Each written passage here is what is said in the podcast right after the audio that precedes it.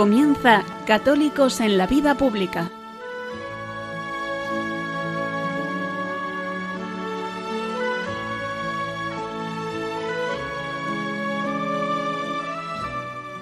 Un espacio dirigido en Radio María por Luis Zayas.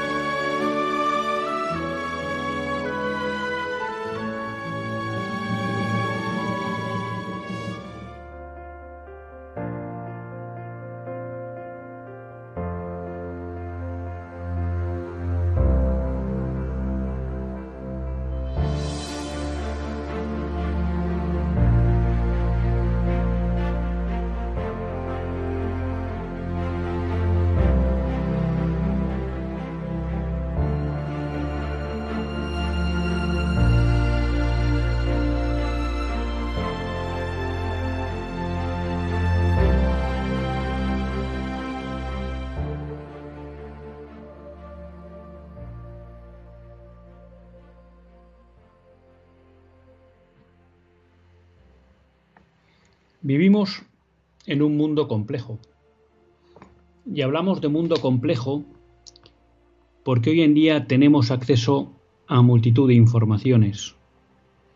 Y por otra parte, los medios de comunicación e Internet tienen una potencia como nunca había existido en el pasado. Eso hace que cada vez sea más fácil tratar de imponer un mensaje a las sociedades, tratar de manipular a los pueblos. Y los objetos pueden ser muy distintos, pero normalmente es mantener el poder o conseguir transformar la sociedad en la línea que alguien desea, o tratar de sacar provecho a través de haber generado pánicos o euforias que no tenían sustento. Recientemente escuchaba una conferencia de Fernando del Pino. Alguna vez les he hablado de Fernando del Pino Calvo Sotelo. Creo que son de esos autores que hoy en día merece la pena seguir, porque ponen en solfa y de una manera muy argumentada buena parte de los dogmas del pensamiento dominante, de ese marxismo cultural derivado, no lo olvidemos nunca, del liberalismo que trata hoy de descristianizar Europa y todo Occidente. Su ponencia versaba sobre el miedo como instrumento de manipulación de las masas. Pero yo no me quiero fijar en ese aspecto. Creo que todos somos conscientes de cuando a una sociedad se le atemoriza, esa sociedad se vuelve maleable. Y quizá aunque no es el objeto de este editorial, deberíamos preguntarnos por qué el miedo nos paraliza tanto. Quizás sea porque una sociedad que se ha olvidado de Dios, que ha abandonado a Dios, que ha rechazado a Dios, pues para él la muerte, para ella la muerte es un muro infranqueable, un sinsentido y lo peor que le puede pasar. Y ahí a los católicos nos ayuda mucho la visión de la fe porque sabemos que la muerte, si nos coge preparados, no es más que la antesala del abrazo al Padre. Y por eso tenemos que ser fieles a ese llamamiento o a esa advertencia que nos hacía el Señor en el Evangelio. No temáis a los que pueden matar el cuerpo, y sí a los que pueden matar el alma. Y un ejemplo de no tener miedo a la muerte pues son los mártires de los que nos hemos ido acordando a lo largo de este mes de noviembre. Esos mártires de la persecución del siglo XX en España, de los que no conocemos ningún apóstata. Y no conocemos ningún apóstata porque todos tenían claro esas palabras de Cristo. No importa perder el cuerpo, la vida, si con ello se salva el alma. Pero donde me quería fijar en la conferencia que nos dio Fernando del Pino era en las claves que él dio para tratar al menos de vislumbrar que estábamos ante una mentira. Porque repito, hoy en día está la cantidad de impactos informativos que recibimos en nuestra sociedad, a veces incluso las versiones contradictorias, que para uno, que bebe al final en muchas cuestiones de lo que otros le informan y no tiene acceso a las fuentes originales, es prácticamente imposible saber si se encuentra ante una verdad y una mentira. Pero hay momentos en que uno sí puede descubrir que posiblemente está ante una mentira. Y para eso dio Fernando del Pino una serie de criterios que me parecieron muy interesantes y que nos pueden permitir tener el radar despierto sobre cuándo estamos o podemos estar probablemente, no vamos a decir que son unos indicios infalibles, de cuándo podemos estar probablemente ante un caso de manipulación. Y él citaba que nos encontramos con alguno de estos cinco elementos, posiblemente nos encontremos ante un intento de manipulación, ante un intento de imponer una mentira. En primer lugar es cuando nos encontremos ante una falacia ad hominem. ¿Qué es una falacia ad hominem? Es una falacia en la cual es una situación en la cual cuando alguien argumenta una idea, le atacan a él personalmente, tratan de denigrar al defensor de ese argumento, pero no atacan el argumento. Esto es muy típico, por ejemplo, cuando se habla del cambio climático.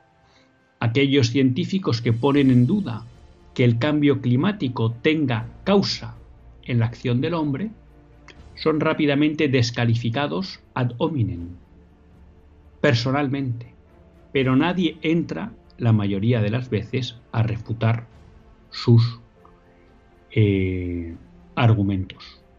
Algo parecido ha pasado con médicos o científicos que han puesto en solfa algunas cuestiones relacionadas con la gestión de la crisis sanitaria del COVID. No se entraba a sus argumentos, directamente se les tachaba de negacionistas. Hay que preguntarse por qué no se debate y simplemente se ataca a la persona. Segundo indicio que podemos encontrar cuando de que estamos ante una mentira o un intento de manipulación masiva es cuando encontramos la falacia ad populum. Y es que simplemente una idea se justifica y se da como buena o verdadera por el hecho de que la defiende la mayoría de la gente. Y nosotros que somos católicos y que por tanto somos deudores de una filosofía realista, sabemos que la verdad no la definen las mayorías, sino que la verdad es fruto del contraste del pensamiento humano con la realidad de las cosas. Y puede ser que haya una gran mayoría que defienda que 2 más 2 son 5. Y se están dando casos hoy en nuestro mundo en que la gran mayoría defiende que 2 más 2 son 5. Pero eso nos tiene que hacer estar alerta. Cuando algo se defiende, una idea, un argumento, no por su fortaleza argumentativa o por su capacidad de demostración, sino simplemente porque lo dice la mayoría, cuidado. Cuidado. Desconfiemos. Otra cosa es que nosotros entendamos que el argumento que defiende la mayoría es razonable y verdadero pero cuando simplemente nos dicen que es que esto se defiende porque lo piensa la mayoría, bueno, pero explícame si lo que dice la mayoría es razonable o no. ¿O por qué crees que es verdadero? El número no es criterio de verdad. Tercer indicio sería la falacia adverecundiam, que es aquella en que se justifica una idea simplemente basada en la autoridad del que lo dice es que tal revista científica ha publicado, tal grupo de científicos ha dicho, la ciencia dice. pero ¿existen otras revistas que hayan publicado artículos en sentido contrario? ¿Existen grupos de científicos que pongan en cuestión ese argumento que defienden otro grupo de científicos?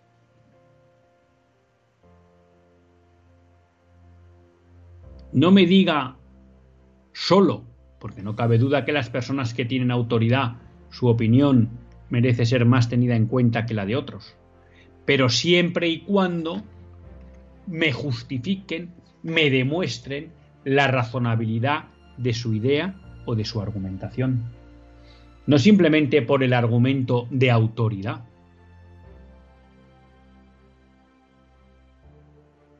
La ciencia ahora es el nuevo dogmatismo. La ciencia, como su propia dinámica exige, se autocorrige permanentemente y lo que los científicos pensaban que era de una manera en un momento dado, luego con nuevos descubrimientos lo modifican. Y no pasa nada, porque es la propia dinámica de la ciencia.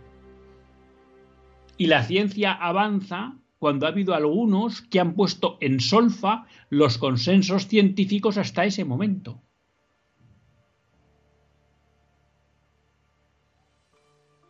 Por tanto, la falacia ad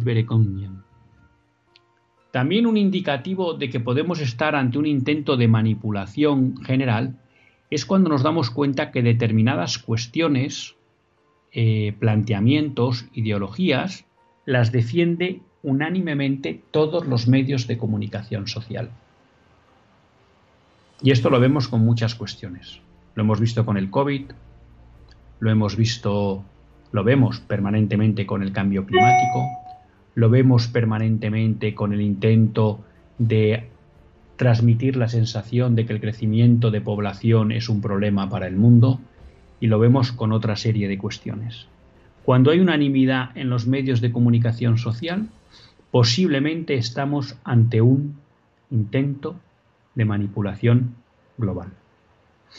Y el último elemento o criterio para ver que estábamos ante el intento de imponer una mentira decía cuando algo es censurado de manera unánime. Porque explicaba Fernando del Pino, y creo que tiene mucha razón, que la mentira, para imponerse, necesita expulsar a la verdad. Porque la mentira ante la verdad queda en evidencia. Por eso si la mentira quiere imponerse, es necesario que expulse a la verdad. ¿Y cómo se expulsa hoy a la verdad del debate? censurándola. Y recientemente tenemos ejemplos de esa situación. Por tanto, son criterios que a lo mejor no nos ayudan, no, seguro, no nos ayudan a encontrar la verdad. Pero sí nos pueden dar una pista que estamos ante un intento de ser engañados. La falacia ad hominem, la falacia ad populum, la falacia ad verecundiam. Cuando vemos, descubrimos que algunas ideas son defendidas unánimemente por todos los medios de comunicación y me atrevería a decir también por todos los partidos políticos, o la gran mayoría de los partidos políticos, y cuando vemos que determinadas ideas son censuradas.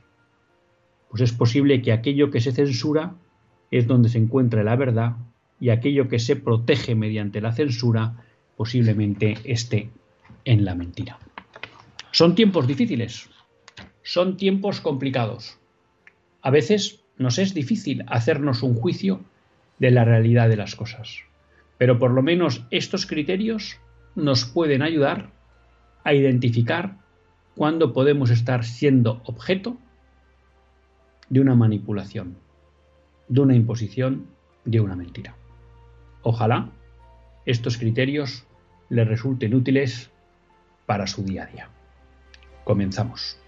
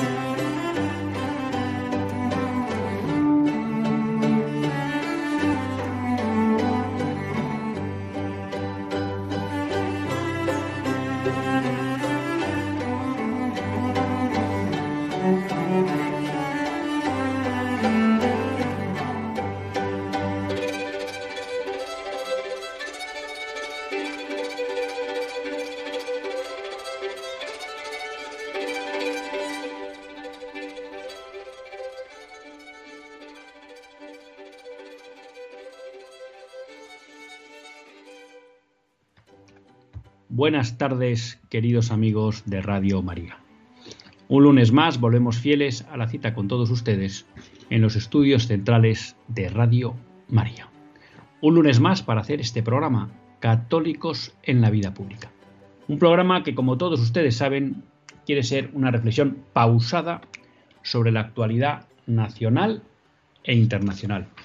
Una reflexión que tratamos de hacer siempre desde la óptica del magisterio de la Iglesia y su doctrina social. Una iglesia que no nos cansaremos de repetir, que es madre y maestra. Y uno es más tiene la suerte de compartir esta hora de radio con todos ustedes, Luis Zayas, que es quien les habla. Y un lunes, bueno, pues que no les oculto, que tenía intención de que habláramos de la ley trans, que creo que es una de las nuevas amenazas que desde el ámbito legislativo se ciernen sobre la convivencia y la libertad de los españoles. Pero bueno, el lunes pasado lo dedicamos a la ley de memoria democrática y a veces pues los programas eh, en el que abordamos leyes pues se vuelven un poco densos. Entonces, bueno, por hacer un pequeño descanso, pues les emplazo al próximo lunes para, bueno, profundizar en esta ley que está en trámite parlamentario y que realmente pues amenaza, como digo yo, la vida de muchos españoles y también la, la libertad, porque no nos cansaremos de repetir una idea en este programa, y es que las leyes injustas provocan daño.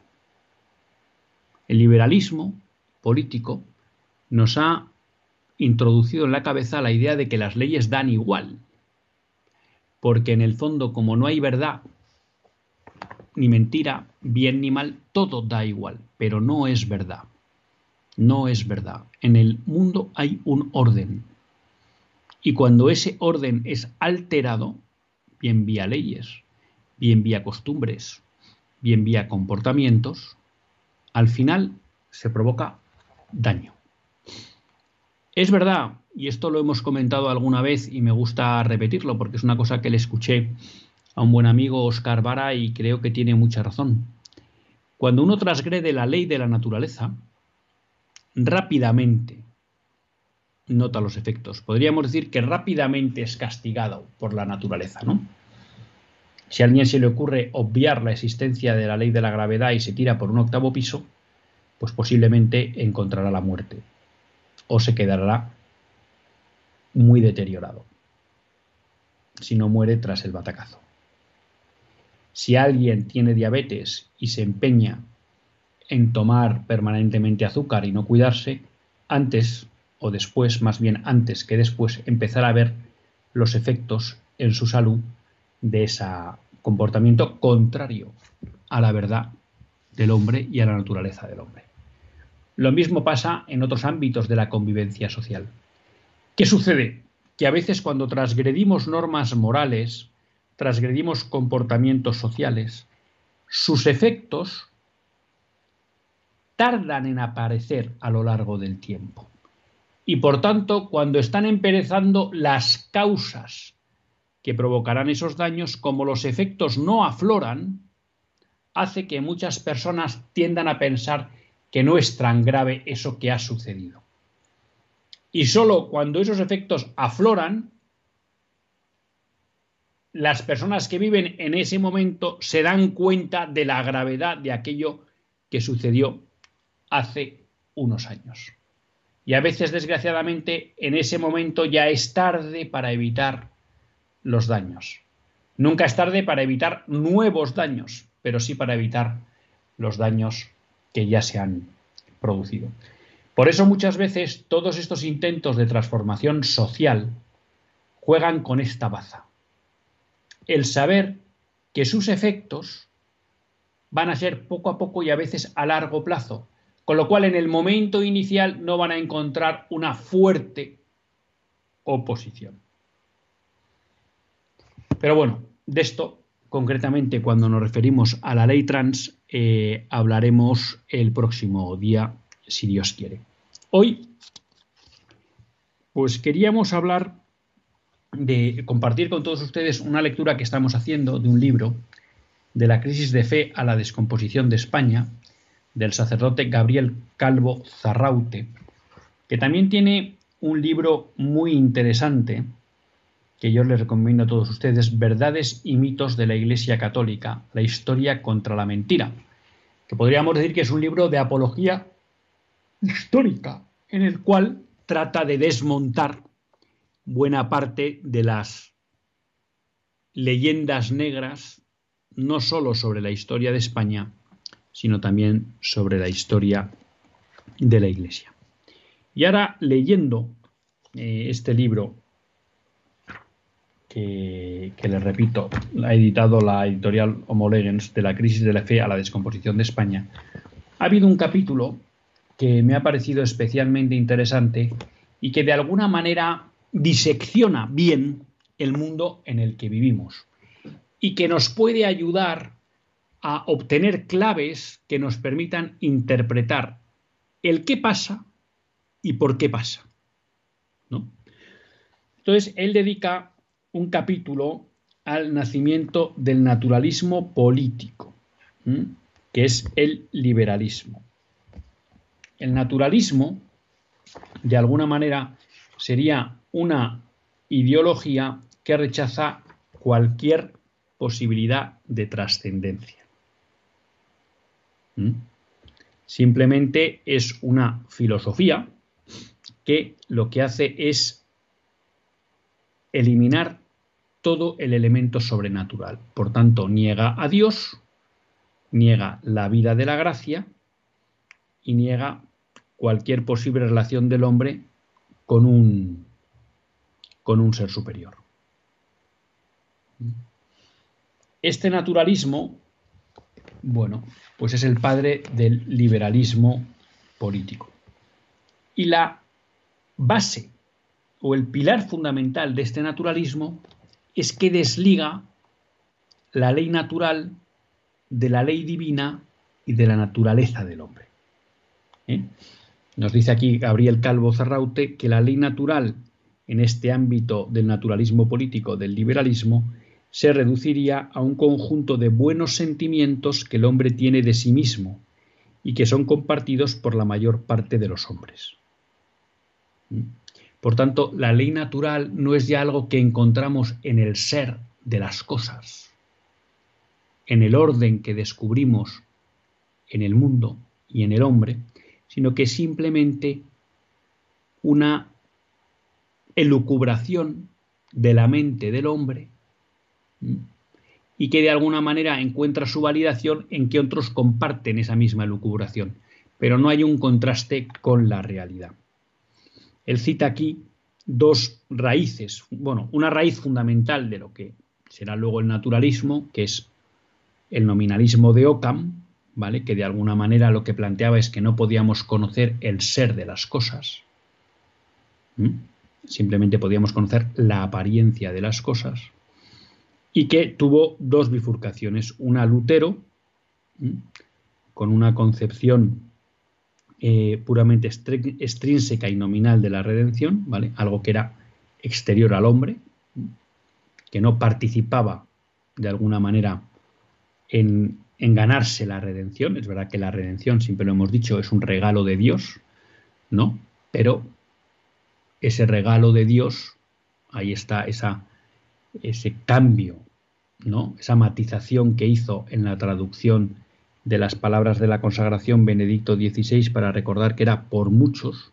Efectivamente, Cristo murió por todos, pero no todos serán dignos de esa redención que Cristo les ofreció. ¿Mm? De ahí que fe y obras, como decía el apóstol Santiago. Bueno, y luego Descartes, ¿no? que es el primero que ya racionaliza la idea de que la ley divina es indescifrable para el hombre y que por tanto todo se reduce a el cogito ergo sum, pienso, luego existo, con lo cual toda la realidad, digamos, no es extrínsecamente al, extrínseca al hombre, sino que externa al hombre, sino que es simplemente fruto del pensamiento del hombre. El hombre, con su cabeza, con su razón, es el creador de la, de la realidad. Entonces, bueno, eh, siguiendo este esquema, pues hay un apartado en el que eh, el autor lo que trata es de explicar cómo el concepto erróneo de libertad del naturalismo y del liberalismo, que no es más que un concepto de libertad que se entiende como autodeterminación, es decir, como un hombre, como que el hombre se considera autónomo de cualquier otra realidad, Dios, otros hombres, la naturaleza, ¿no? Esa, ese concepto de erróneo de libertad, que se entiende como autodeterminación absoluta, ¿vale? Porque es verdad que el hombre, al ser libre, tiene un cierto grado de autodeterminación, ¿no? En la medida que con sus actos se va construyendo, ¿vale? Lo que pasa es que no se puede construir totalmente como él quiere. Y luego también sabemos que esos actos libres pueden construirle en el sentido de ayudarle a alcanzar una plenitud a la que está llamado tanto desde un punto de vista natural como sobrenatural, o bien pueden destruirle, cuando el hombre toma un camino contrario a esa vocación a la plenitud. Bien. Y entonces lo que nos cita, y a mí me ha parecido muy interesante y quiero compartir con todos ustedes, es esas liberaciones a las que ha llevado, esas liberaciones dañinas a las que ha llevado el concepto de libertad moderno. La primera emancipación o la primera liberación falsa es la independencia de lo verdadero y del bien con relación al ser. Es decir, esto es la declaración o la defensa del relativismo. No hay criterio para definir qué es verdadero o falso, qué es bueno o qué es malo. La filosofía clásica lo que nos enseña es que en el ser encontramos el deber ser, es decir, en el ser encontramos el criterio de moralidad de las cosas, de las acciones. Y en el ser también encontramos el criterio de verdad. De hecho, él recoge eh, una cita de Santo Tomás, tomada de Aristóteles, en la cual nos dice, la verdad se define como la adecuación de la inteligencia con la cosa conocida.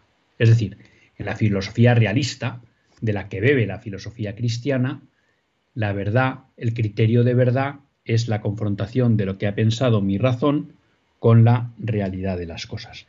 El racionalismo, el naturalismo defienden otra cosa. No defienden una razón cuyo objeto es la verdad y que por tanto se adhiere a ella fruto del conocimiento de la realidad de las cosas, sino que defienden una razón creadora no una razón acreedora de la realidad. Es una razón que ella crea las ideas al margen de la realidad de las cosas y es lo que luego dará lugar al inmanentismo.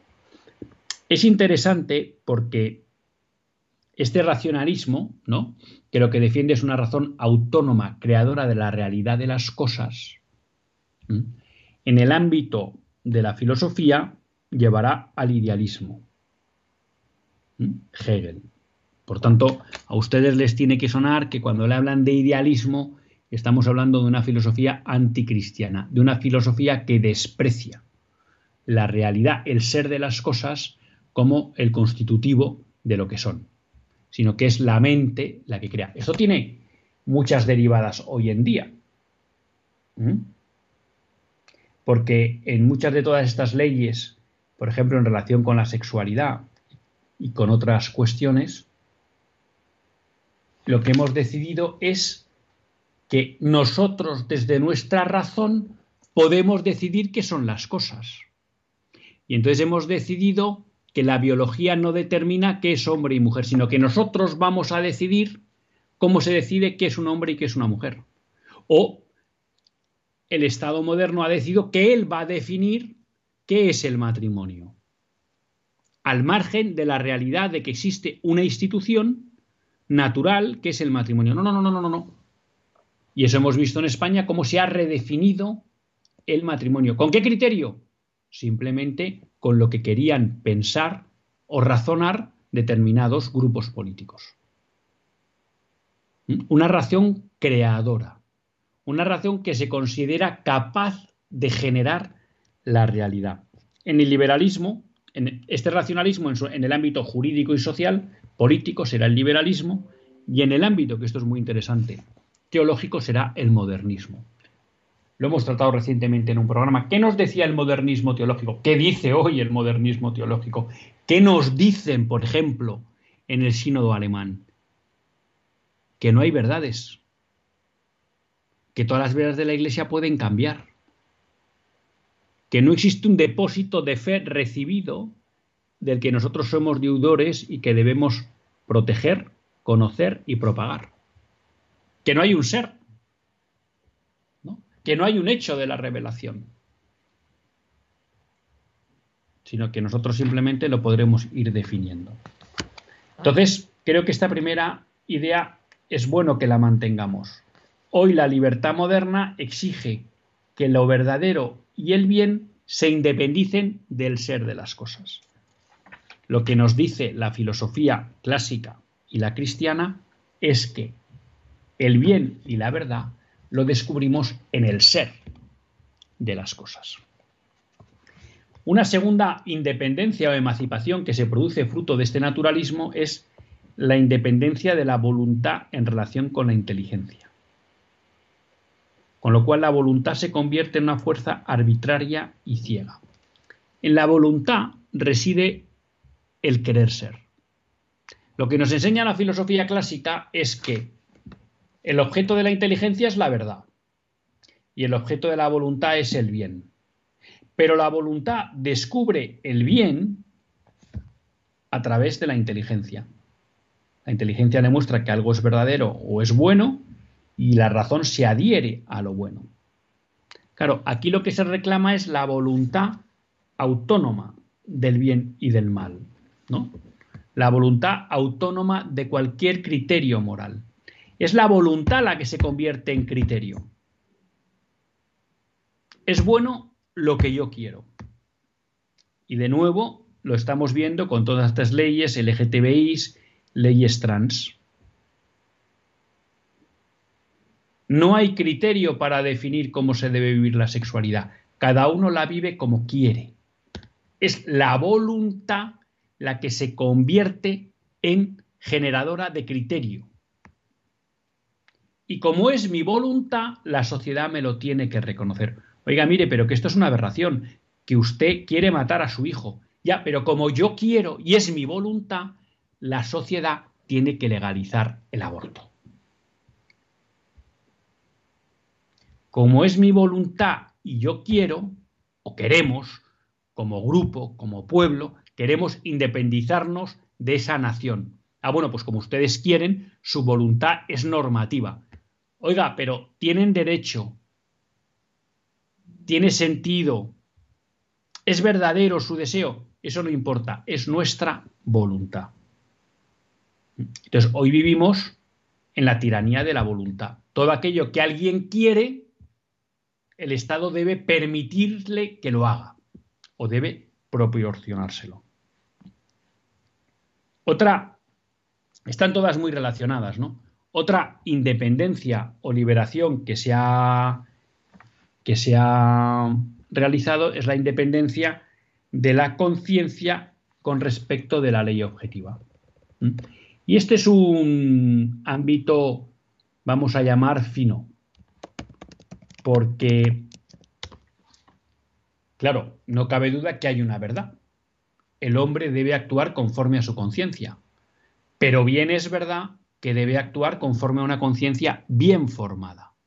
¿Y qué quiere decir una conciencia bien formada? Que el hombre, el juicio que le da su conciencia lo tiene que contrastar con la moralidad, con el criterio moral, que es extrínseco a él. ¿Y dónde está? En la ley natural, en los mandamientos, en la revelación.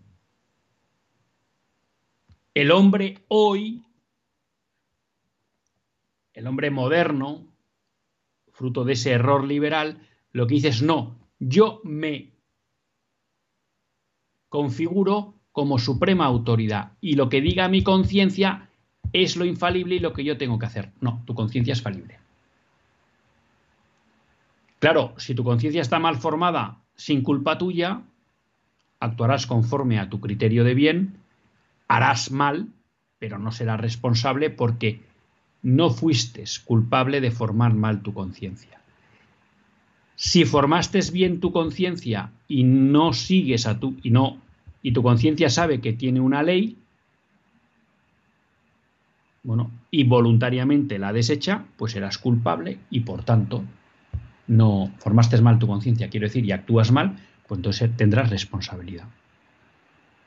Esta autonomía de la conciencia o supremacía de la conciencia no es un concepto católico, en el sentido que lo expreso, que tenemos que ser conscientes que nuestra conciencia se debe a un bien definido extrínsecamente a ello y que por tanto nosotros tenemos que formarla y que conocer ese criterio. Vamos a hacer una breve pausa musical y continuamos con estas falsas y dañinas emancipaciones que provoca la libertad moderna. When all the tears are rolling down your face. And it feels like yours was the only heart to break. When you come back home and all the lights are out And you're getting used to no one else being around.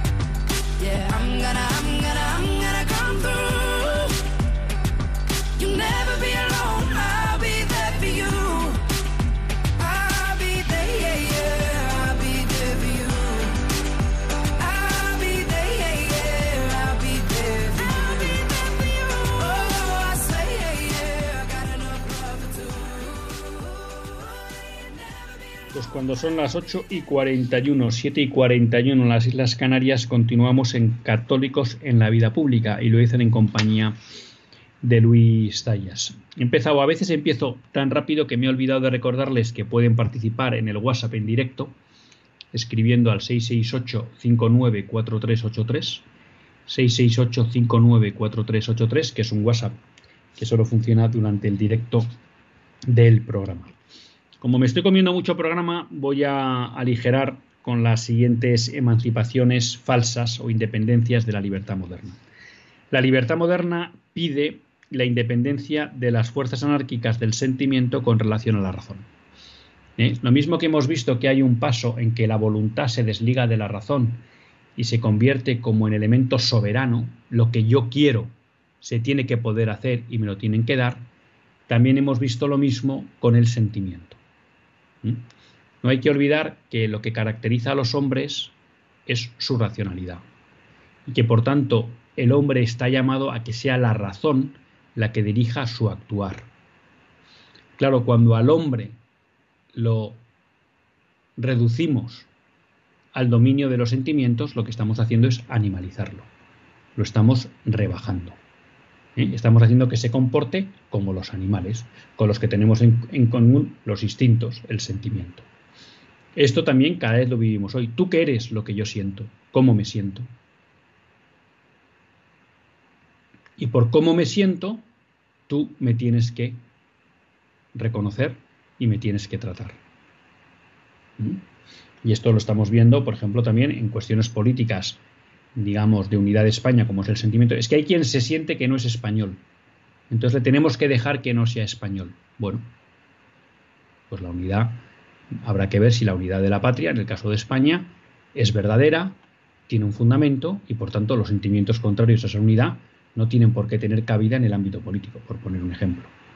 Pero cuando nos vamos a las leyes trans a las leyes, yo es que me siento hombre, yo es que me siento mujer, bueno, pero ¿qué nos dice la biología? No, eso no importa, es lo que yo sienta. Y además mi sentimiento puede cambiar, con lo cual cada vez soy una cosa distinta. ¿Realmente tenemos que permitir que el sentimiento tenga papel a ese nivel en la vida social? ¿Y que incluso sea fuente de derechos? Pues no. Pero de nuevo esto es una derivada de la libertad liberal, de la libertad moderna. En segundo, una, nueva independencia es la libertad del cuerpo con relación al alma. ¿no? De la animalidad en relación con la razón. Bueno, aquí esto quizás es un poco más complejo y no me da tiempo a explicarlo, pero es verdad que empezamos a vivir un nuevo dualismo. La Iglesia siempre criticó el dualismo, porque el dualismo lo que venía a decir es que el alma era la parte buena del hombre y la carne, la materia, era la parte negativa, desechable del hombre. Y la Iglesia siempre defendió la unión entre hombre, entre carne, entre cuerpo y alma, y además la bondad y la santidad de los dos, del alma y del cuerpo que ambos dos están llamados a resucitar. Claro, cuando se cae en ese dualismo, hay quien entiende que el cuerpo es simplemente, como dicen muchos actores, es un, es vamos a decirlo así, un instrumento de mi ser, ¿no? Yo no soy mi cuerpo. Y entonces no tienen problema en hacer cualquier tipo de escenas o de utilizar su cuerpo como si fuera una herramienta, porque no son ellos, ¿no? Y de ahí escenas sexuales o demás o personas que no cuidan como deben el cuerpo. Y por otro lado, no podemos olvidar que un cuerpo unido a un alma quiere decir que ese cuerpo, la forma de utilizar ese cuerpo, tiene que ser acorde a lo que nos enseña la razón. Y la razón nos enseña que el cuerpo, que forma parte de la persona, es un medio para darse la persona a los demás, no para utilizarlo y utilizarlo en los demás. Y luego, claro, la libertad pide la independencia, la libertad moderna pide la independencia del presente respecto del pasado. Y por eso la sociedad moderna rechaza hoy la tradición, porque entiende que la tradición es un límite a esa capacidad de autodeterminación del hombre. Y finalmente nos queda la independencia del hombre en relación a toda la sociedad, autoridad y jerarquía natural. ¿Por qué hoy se destruyen las autoridades, bien sean políticas, bien sean familiares, bien sean sociales? Porque la libertad moderna lo que quiere es que no exista límites e entiende que una autoridad que fija límites en el comportamiento social es negativa. Por tanto, lo que se quiere es una sociedad en la que no haya autoridades, que no, por tanto, donde no haya límites. Que al final eso lleva al caos social. Bueno, pues aquí me parece que hemos tenido que acortar un poco más de lo que yo pensaba. hemos dado un buen repaso, gracias a Gabriel Calvo Zarraute, de las falsas independencias que promueven la libertad moderna. Libertad que se entiende como autodeterminación plena del hombre. Y bueno, pues aprovechando para darles paso, porque pueden llamar si quieren, al margen de, escribir al WhatsApp del programa, pueden llamar al 910059419, 910059419, pues quiero aprovechar también para comentar con ustedes algunas noticias de actualidad. Ya saben que en este programa ponemos mucho el foco en, en la defensa de la vida. Bueno, pues ahí tenemos unas declaraciones de Monseñor Munilla que yo simplemente las dejo ahí, pero que creo que nos deben hacer eh, reflexionar. Si el aborto es progresismo, entonces la ley de la selva es la cumbre de la democracia. Ahí la dejo y si algún día alguien tiene interés, pues la profundizamos en ella. Eh, pero esto está relacionado con otra noticia buena que quería dar. Y es que estas declaraciones las hizo Monseñor Munilla en el contexto de su colaboración en la campaña de 40 días por la vida en Alicante, campaña que ya ha finalizado y que ha permitido que de manera directa se hayan salvado las vidas de cinco no nacidos. ¿Mm? De cinco no nacidos. Por tanto, eh, pues bueno, congratularnos del éxito de la campaña, una campaña que ha tenido mucho éxito a pesar de la amenaza de esa reforma del Código Penal que había hecho el gobierno en el que intentaba pues penalizar la posibilidad de regresar ante los abortorios y que encima, bueno, pues ha tenido un éxito también en vidas concretas de cinco que conocemos directamente. No sabemos aquellas que se habrán salvado por la oración y las que no se ha tenido conocimiento. En primavera, si Dios quiere, habrá una nueva campaña de 40 días por la vida y esperamos pues también informar de ella. En relación con esta batalla por la vida, eh, pues teníamos que mirar a Estados Unidos, que ya saben que nos gusta, porque se han, se han celebrado las elecciones, las elecciones midterm que llaman, ¿no? En las que se renueva un tercio del Senado y el Congreso totalmente. Eh, Sergio León, dame un minuto, comento esto y lo dejamos. un sabor agridulce en esas, en esas elecciones. En primer lugar, porque se han producido cinco, cinco referéndums para tratar de defender la vida y en todos ellos ha perdido la causa pro vida. En algunos estados, como eh, California y creo que el otro era Vermont, eh, se ha aprobado recoger en su constitución el derecho al aborto, lo cual es una pena. En otro estado se ha rechazado una ley que lo que buscaba es proteger que no se pudiera matar a los niños nacidos vivos después de un aborto. Y los, los votantes de Montana lo rechazaron. Y en Michigan y en Kentucky pues se rechazaron dos proposiciones que lo que trataban era de incorporar a las constituciones de esos estados eh, el derecho a la vida, que el aborto no es un derecho. Bueno, han sido reveses para la causa de la, de la vida, pero, pues como uno dice, si no hay batalla, no hay reveses. Así que, bueno, pues vamos a esperar que en el futuro el movimiento pro vida que está tan activo en Estados Unidos, pues poco a poco vaya haciendo crecer eh, buenas noticias. Hay que decir que en Estados Unidos ya existen 13 estados de los 50 que son en los que no existe ningún abortorio. Y creo que eso es digno de celebrar por parte de todos nosotros. Sergio de León, buenas tardes. Buenas tardes, paz y bien y muchas gracias. Eh, suscribo y 100% todo lo que he escuchado del programa que la pena es que no haya sido completo en el sentido de por, el tiempo que, que, que, disponía yo para escucharlo. Y nada, decir un apunte que yo lo he escuchado muy poco en círculos cristianos y hay que tener en cuenta. Hay personas que con 15 años de edad, 15, 20, 25 años de edad, 30, que en su día los políticos del momento y el entorno familiar eh, intentaba provocar que hubiera un que abortasen esas personas.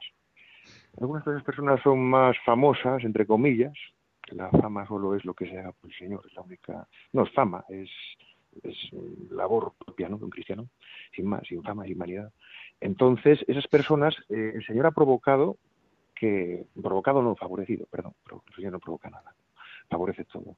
Pues lo que ha favorecido es que se encuentren cara a cara con esos políticos que igual ahora ya no están en curso, digamos, se han retirado de la política, una edad más avanzada, y se han visto a la cara. Y esas personas que deberían haber abortado, según que podrían haber sido abortadas por las legislaciones políticas en su momento, hace años, lo primero que les han dicho a esos políticos es que rezan por, ellos. Y ahí lo dejo. Pues, eh, Sergio, mucha razón. Yo creo que uno de los temas dramáticos mmm, que pasará en el futuro con lo que estamos viviendo y entre ellas con el tema del aborto, eh, porque yo no tengo ni duda que acabaremos con el aborto, pero tampoco tengo ninguna duda de que cuando las sociedades futuras miren hacia nuestra época, consideran que fuimos unos bárbaros, igual que nosotros pensamos eso del régimen nazi. Porque fuimos sociedades que abandonamos de manera voluntaria y consciente a los más débiles. Y pues efectivamente creo que también el ejemplo de estas personas que saben perdonar, pues es un ejemplo al que no todos tenemos que adherirnos, ¿no? Como esa campaña de la CDP que nos recuerda cómo multitud de mártires en la Guerra Civil Española murieron perdonando a sus, a sus verdugos. Eh, tenemos aquí un mensaje de Pedro de Torrejón cuando hablábamos en la editorial de todo el tema de las posibles manipulaciones y tal, y él nos llamaba a estar atentos a toda la cuestión del nuevo orden mundial. Pues sin duda, ¿eh? yo creo que es un tema que tenemos que tener eh, muy presente porque no cabe que se quiere imponer un pensamiento anticristiano y un modelo de gobierno mundial que ataque y que trate de eliminar la religión católica. Bueno, y le damos gracias a José Ramón por su, por su comentario sobre el programa. Eh, no me resisto, nos quedan dos minutos, pero se lo tengo que decir.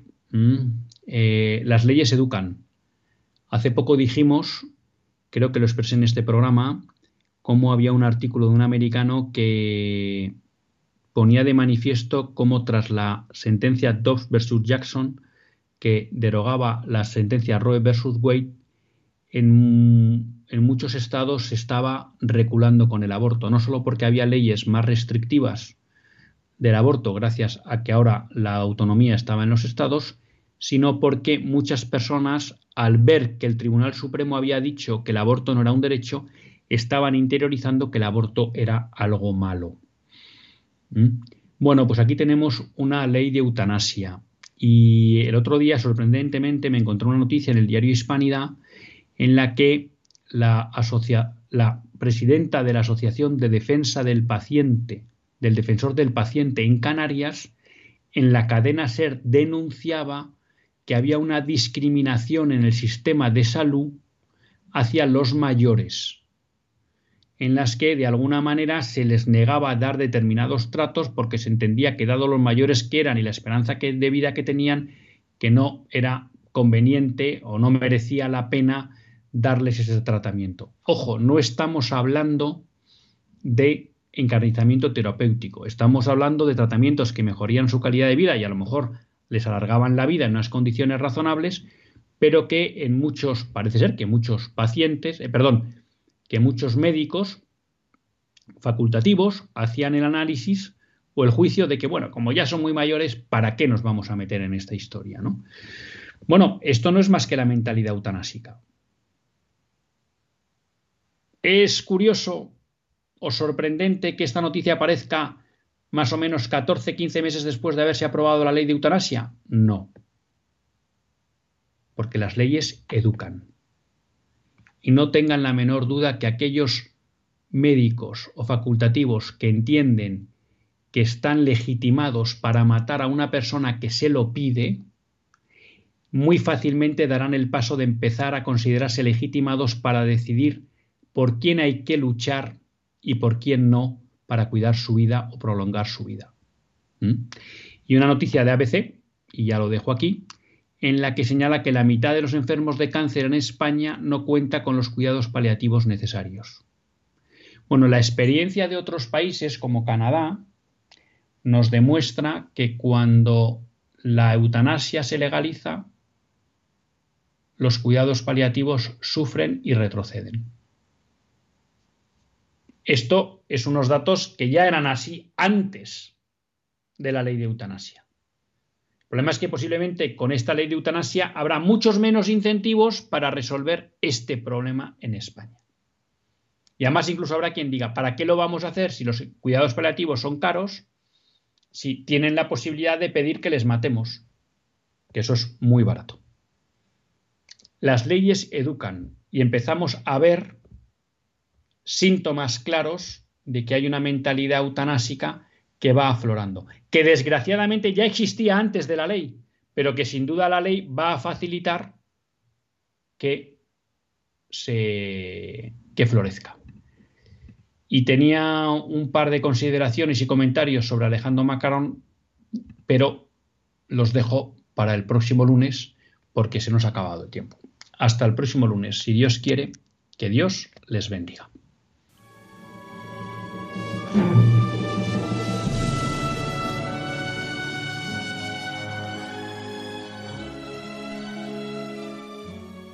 Así concluye Católicos en la Vida Pública, un programa que dirige Luis Zayas.